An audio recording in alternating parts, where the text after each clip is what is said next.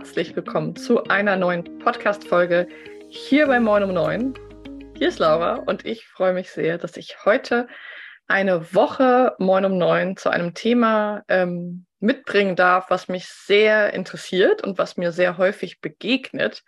Und ich hoffe sehr, dass es für euch eine spannende Woche ist. Es gibt heute die Folge mit mir und am Donnerstag ein Interview mit einem Menschen, der auch zu dem Thema ähm, digitales Arbeiten, Online-Unternehmertum und digitales Nomadentum etwas zu erzählen hat. Und genau das möchte ich heute auch aufgreifen.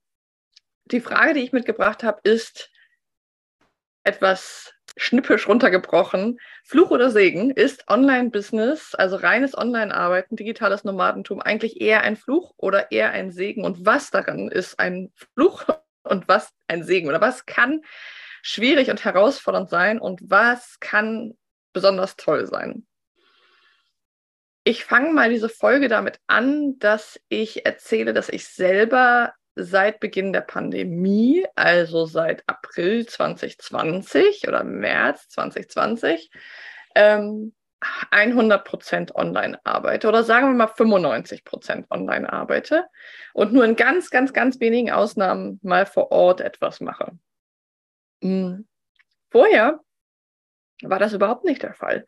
Bis zu diesem März, April 2020 war ich als Trainerin in Hamburg vor allem in Unternehmen tätig und bin morgens ähm, geschniegelt aus dem Haus gegangen mit einem Köfferchen und einem Hosenanzug und ähm, bin in Firmen gegangen und habe dort Teamentwicklung gemacht, ähm, habe dort Trainings zum Thema Konflikt und Kommunikation gegeben und habe natürlich auch viel am Laptop gearbeitet, aber viel weniger als jetzt und viel, also ganz anders. Das war da eher so mein Backoffice, ähm, die Vor- und Nachbereitung, die Buchführung und so weiter.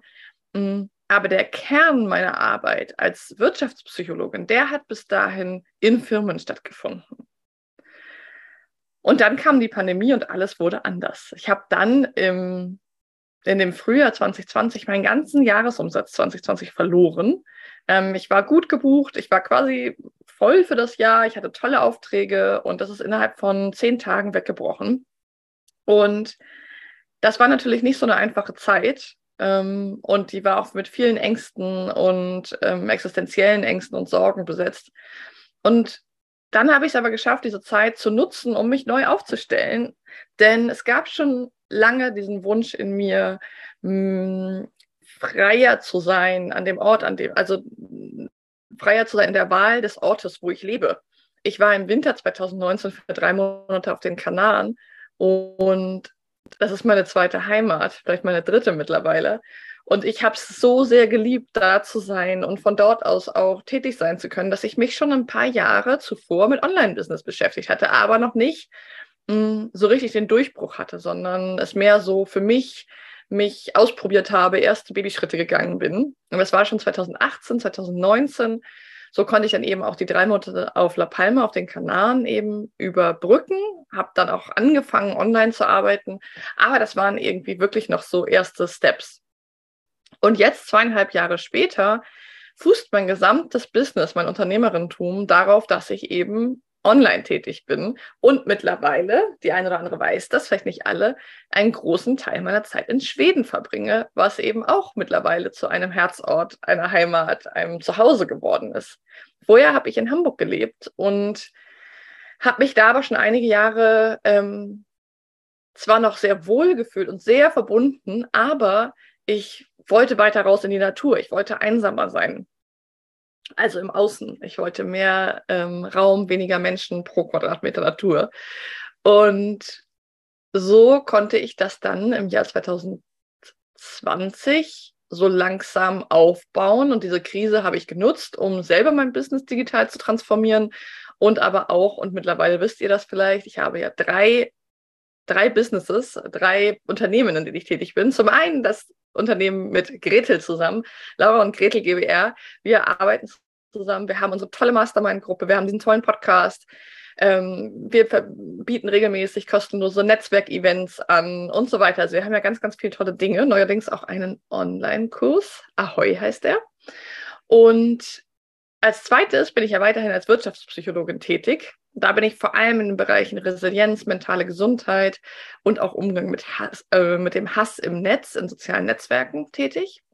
Und als drittes leite ich ja noch die Firma meiner Mutter und ihrem Mann, das Jenschen-Jutsu-Zentrum Hamburg.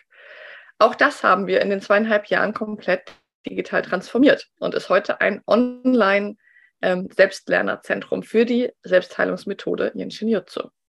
Wenn dich einer dieser drei Bereiche besonders interessiert, dann schreib mich gerne an, wenn du diese Folge hier gehört hast. Ich freue mich sehr. Komm gerne rüber zu Instagram. Da findest du mich als laura.roschewitz oder auch auf LinkedIn Laura Roschewitz, einfach mit meinem Namen. Und jetzt möchte ich auf die Punkte zu sprechen kommen, mit denen ich diese Folge hier gestartet habe. Und zwar werde ich ganz oft gefragt, ja, wie machst du das denn? Und ist das denn toll oder ist das eher schwierig oder was ist daran toll? Ich bekomme sehr, sehr viele Fragen auch zu dem Leben in Schweden. Wie kann man denn in Schweden leben? Was arbeitest du da? Wie funktioniert das? Und ähm, das möchte ich gerne einmal aufgreifen. Ähm, ich habe drei Pros und drei Kontras mitgebracht, wo ich sagen würde, das sind für mich so die Punkte, die es wirklich ein bisschen tricky machen können oder die es auch besonders schön machen können, das digitale Arbeiten. Ähm, ich fange mal mit den Kontras an, mit den Punkten, die ich persönlich erlebe bei mir selbst und bei anderen als schwierig und als herausfordernd. Da ist als erstes der Punkt, dass man nicht unterschätzen darf, wie es ist, ohne Kontakt zu anderen Menschen, also Real-Life-Kontakt zu arbeiten. Also diesen Punkt, dass ich nicht automatisch jeden Tag jemanden sehe, weil ich in ein Büro gehe, weil ich zu einem Kunden fahre, zu einer Kundin, das finde ich ist ein Punkt, über den müssen wir uns sehr bewusst sein, dass der uns beeinflusst. Ähm, und da finde ich, ist es ganz wichtig, sich zu fragen, was bin ich eigentlich für ein Typ? Also brauche ich vielleicht regelmäßig Kontakt? Ähm, wie, wie introvertiert oder extrovertiert bin ich? Weil im Gegensatz vielleicht andersrum, als man das erwarten würde. Ich finde, für introvertierte Menschen ist es eher wichtig, jeden Tag automatischen Kontakt zu anderen zu haben, weil es vielen Introvertierten, mit denen ich arbeite, schwerer fällt, von sich heraus Netzwerke aufzubauen, Kontakte zu pflegen. Ich zum Beispiel bin ein sehr extrovertierter Mensch. Ähm, ich bin Netzwerkfan, ich pflege meine Netzwerke privat wie beruflich und deswegen fällt mir das gar nicht schwer. Mir fehlt das nicht so, weil ich jeden Tag mit zig verschiedenen Menschen Kontakt habe sowohl privat als auch beruflich und auch in der Schnittmenge dieser beiden, sodass ich nicht ähm, so sehr davon betroffen bin. Aber ich erlebe das sehr oft. Das heißt, der erste Punkt, den ich als etwas tricky wahrnehme, ist auf jeden Fall der persönliche Kontakt ähm, zu anderen, den viele als digitale Nomaden eben nicht so selbstverständlich haben. Als zweites ähm, ist es so, dass die allermeisten digitalen Nomaden, die ich kenne, von zu Hause arbeiten und das finde ich kann Fluch und Segen zugleich sein. Für mich ist es jetzt so, dass ich mittlerweile ein externes Büro habe, aus dem ich arbeite und ich nicht mehr hauptsächlich von zu Hause arbeiten möchte. Das hat den Grund, dass ich persönlich diese Rollenvermischung sehr schwer finde zwischen privater Person Laura Roschewitz und Unternehmerin Laura Roschewitz. Und als Unternehmerin möchte ich einen Ort haben, an dem ich unternehmerisch wirke und tätig bin. Und als Privatperson möchte ich einen Ort haben, der privat geprägt ist. Und das ist für mich ein großes Learning, weil ich aus einer Familie stamme, wo immer gearbeitet wurde, morgens, mittags, abends, Tag, Wochentag, Wochenende, nachts, egal. Und für mich ist es eine große Herausforderung, das klar zu trennen und zu sagen, hier ist Beruf und hier ist Privat. Und im Privaten finden auch natürlich berufliche Dinge statt. Und ich beantworte auch mal eine Sprachnachricht und ich sehe auch, wer mir auf Social Media was schreibt. Ich bin gar nicht der Freak, der sagt, man muss es hundertprozentig abgrenzen. Aber ich möchte die Räume abgrenzen. Das ist für mich ganz, ganz wichtig. Ähm, das heißt, Obacht bei den Rollen, die da auf euch zukommen. Ich bin zum Beispiel keine Mutter, aber wenn ich mir vorstelle, ich wäre noch Mutter, für mich ist es im kleineren Feld erkennbar mit den Tieren, die ich habe, ähm, mit meinem Haus, mit meinem Garten, mit meinem Gewächshaus, mit dem Gemüse, dass sie mich alles anguckt, die Wäsche, die mir sagt, hey, du musst doch die Wäsche machen, ähm, ist für mich schwierig, das zu trennen, überforderte mich oft. Und deswegen nach einigen Jahren im Homeoffice habe ich mich jetzt entschieden, wieder ein externes Büro zu haben. Und ich liebe es. Also als erstes kein Kontakt zu anderen Menschen automatisch, als zweites die Rollen. Und als drittes, weil ich ja Expertin bin für mentale Gesundheit und auch Erkrankungen, ähm, finde ich, müssen wir uns klar machen, dass es für einige psychische Erkrankungen oder Krankheitsbilder oder Herausforderungen schon tricky ist, viel alleine zu Hause zu sein. Das fühlt sich vielleicht erstmal gut an und ich bin ja als ehemalige Betroffene von starken Angstzuständen Panikstörungen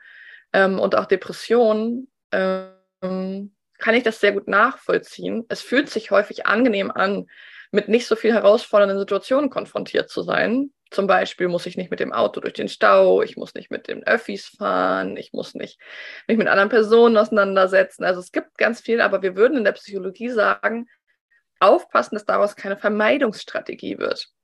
Das heißt, wenn wir unseren Radius verengen und verkleinern, ist auch immer das Risiko vorhanden, dass wir deswegen den Radius danach nicht einfach wieder erweitern können, wenn wir das möchten, sondern dass unser System sich auf einen kleineren Radius einstellt.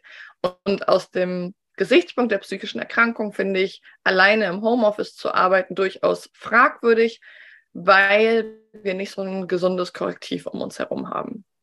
Ein Korrektiv ist natürlich nur dann gesund, wenn es schön und liebevoll und achtsam ist. Deswegen ähm, heißt es nicht per se, dass Angestellten-Dasein oder ähm, in einer Firma tätig sein oder für eine Firma als Selbstständige im Einsatz sein ähm, wertvoller oder besser ist. Ich möchte nur darauf aufmerksam machen, dass das ein Punkt ist, den viele nicht sehen, den ich sehr, sehr doll sehe und den ich sehr wichtig finde. Also meine drei Tricky Points fürs digitale Arbeiten sind zum einen dass ich keinen automatischen Kontakt zu anderen Menschen habe in real life und das kann vielen Menschen fehlen, ähm, dass die Rollen tricky sind und dass psychische Erkrankungen eben ein besonderes Augenmerk brauchen und wir uns da gemeinsam ja, den, den Blick schärfen dürfen. Kommen wir zu den Pros, denn für mich hat es auch sehr, sehr, sehr viele Potenziale und Spielräume, die ich liebe. Also an erster Stelle ist natürlich, dass ich immer Knoblauch essen kann, egal ob ich äh, direkt danach einen Workshop habe. Spaß. Ähm, aber das ist schon zum Beispiel eine Freiheit, dass ich essen kann, was ich möchte oder dass ich ähm, Kleidung tragen kann, freier. Äh, ich kann freier entscheiden, welche Kleidung ich trage als früher. Das heißt, das gibt mir schon eine gewisse Freiheit, ist aber noch nicht der erste Punkt, sondern der erste Punkt für mich ist tatsächlich, dass ich einfach Lebenszeit spare, weil ich nicht im Auto sitze, weil ich nicht mit der Bahn umherreise, weil ich nicht fliegen muss, weil ich nicht in Hotels sein muss, obwohl ich eigentlich gerne zu Hause wäre. Also dieser Punkt ist für mich ein enorm wichtiger, dass ich ähm, Lebenszeit spare, weil ich nach einem Teamworkshop kann ich bei Zoom oder Teams auf Verlassen klicken und bin Zacko Vanilli, die Privatperson. Das heißt, das spart mir wirklich Lebenszeit und das liebe ich sehr, denn meine Lebenszeit jeder, der mich ein bisschen kennt, weiß, Zeit ist mein kostbarstes Gut und ich kriege es immer nicht so gut geregelt, genug davon zu haben, wie ich ähm, arbeite sehr an dem Thema Zeitwohlstand und ja, das ist wirklich was, was mir sehr heilig ist und wo ich dran arbeite und deswegen liebe ich das als erstes Potenzial vom digitalen Arbeiten, dass ich Zeit sparen kann. Als zweites gibt es mir natürlich die große Freiheit, zum Beispiel meinen Lebensort nochmal neu zu wählen. Ähm, und für mich war ganz klar, ich muss dann nicht in einer Millionenstadt leben, wo ich sowieso das Angebot nur selten nutze ähm, und kann beispielsweise gerade in Schweden sein. Aus, dem, aus Schweden nehme ich gerade diesen Podcast auf. Ist das nicht wunderbar? Das heißt, den Lebensort zu wählen, das ist ein großes Potenzial, was aber auch laut Statistik nur sehr wenig Menschen von denjenigen, die es könnten, auch wirklich in Anspruch nehmen. Also nur weil wir es könnten, heißt das ja nicht, dass wir es machen. Aber das Potenzial liebe ich persönlich sehr und ich habe es ja schon sehr ausgeschöpft durch mehrere Monate auf den Kanaren und jetzt seit anderthalb Jahren viel Zeit in Schweden. Das liebe ich sehr. Und der dritte Punkt, den ich sehe, der ist ähm, die Umwelt. Also, so wie ihr wisst, bei den Eben habe ich ja über die psychischen Erkrankungen gesprochen. Das ist eines meiner Kernthemen. Ähm, so ist auch die Umwelt eines meiner Leidenschaftsthemen, vor allem als private Laura Roschewitz.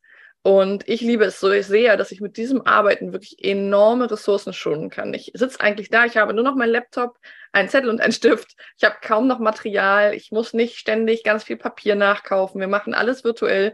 Da werden auch Ressourcen verbraucht, das ist klar, da dürfen wir nicht die Augen verschließen. Aber was ich früher an Ressourcen verbraucht habe durch Reisen, durch Bahnfahren, durch Fliegen, durch Hotel, durch all diese Dinge, das ist jetzt sehr, sehr reduziert. Und das finde ich ganz wunderbar dass ich eben mit diesem Lebensstil für mich, wie ich ihn gewählt habe, das ist natürlich nicht so, wenn ich als digitale Nomadin die ganze Zeit um die Welt jette und ständig rumfliege. Aber so wie ich es für mich gewählt habe, kann ich ein sehr, sehr ressourcenschonendes Leben führen. Erstmal auf die Umwelt betrachtet. Das Ziel ist natürlich auch, dass ich es für mich besser nutzen kann, wo ich auch dran bin, dass ich für mich auch ressourcenschonender bin, ja, dass ich mich nicht so verausgabe, dass ich an meinem Lebensort bin, an dem ich mich wohlfühle, dass ich mehr Dinge machen kann, die mir gut tun. Das sind einmal meine drei Pros und Kontras oder meine drei Potenziale und Risiken vom Online-Arbeiten von dem Thema digitales Nomadentum. Ähm, was ich nochmal so als Schluss drunter schreiben möchte, ist, dass viele das assoziieren mit einer großen Freiheit. Und Freiheit und Verantwortung gehen ja immer Hand in Hand. Das sind Geschwister. Und für mich ist es ganz wichtig, da immer wieder darauf hinzuwirken, weil ich oft so eine leicht mh, hm, neidische oder ähm, bewundernde Haltung mir gegenüber wiederfinde von Menschen, die hören, dass ich in Schweden ähm, bin und arbeite und dass ich ähm, meinen Ort relativ frei wähle aktuell. Mhm. Aber ich möchte daraus sagen, dass es andere Abhängigkeiten gibt und dass es ähm, nicht alles Gold ist, was glänzt und dass es viele, viele Instagram-Accounts gibt, die zeigen, wie toll das ist. Aber ich möchte auch sagen, dass es viele Herausforderungen mit sich bringt. Da möchte ich sehr, sehr ehrlich sein. Ehrlichkeit ist mir ein hoher Wert. Und ich bin zum Beispiel massiv abhängig vom Internet. Und das klingt erstmal so, ja, ja, Internet haben wir ja alle. Aber hier in Schweden habe ich zum Beispiel sehr oft Stromausfall und dann ist erstmal nichts mehr mit Internet. Ähm, und solche Dinge, finde ich, sind auch wichtig zu berücksichtigen, dass wir nicht uns ähm, das Gras auf der anderen Seite des Zaunes angucken und da ist es ja immer so saftig und grün, sondern dass wir uns da auch nichts vormachen und wissen, es gibt überall große Herausforderungen und auch in diesem Leben. Und ich hatte hier auch schon sehr, sehr tiefe Tiefpunkte, ähm, wo ich gemerkt habe, es geht so nicht und dass ich ähm, sehr alleine war. Ähm, auch das Thema ähm, ist wichtig, sich anzuschauen. Es waren bei mir nur sehr wenige Augenblicke, aber es gab diese Momente von Heimweh, von nicht die Ursprungsfamilie oder Freundeskreis um mich herum zu haben. Das ist eine Herausforderung. Das sind Abhängigkeiten, die ich finde, die wir auch berücksichtigen müssen. Und nur weil wir örtlich frei sind als digitale Nomaden, heißt das noch lange nicht, dass wir emotional frei sind.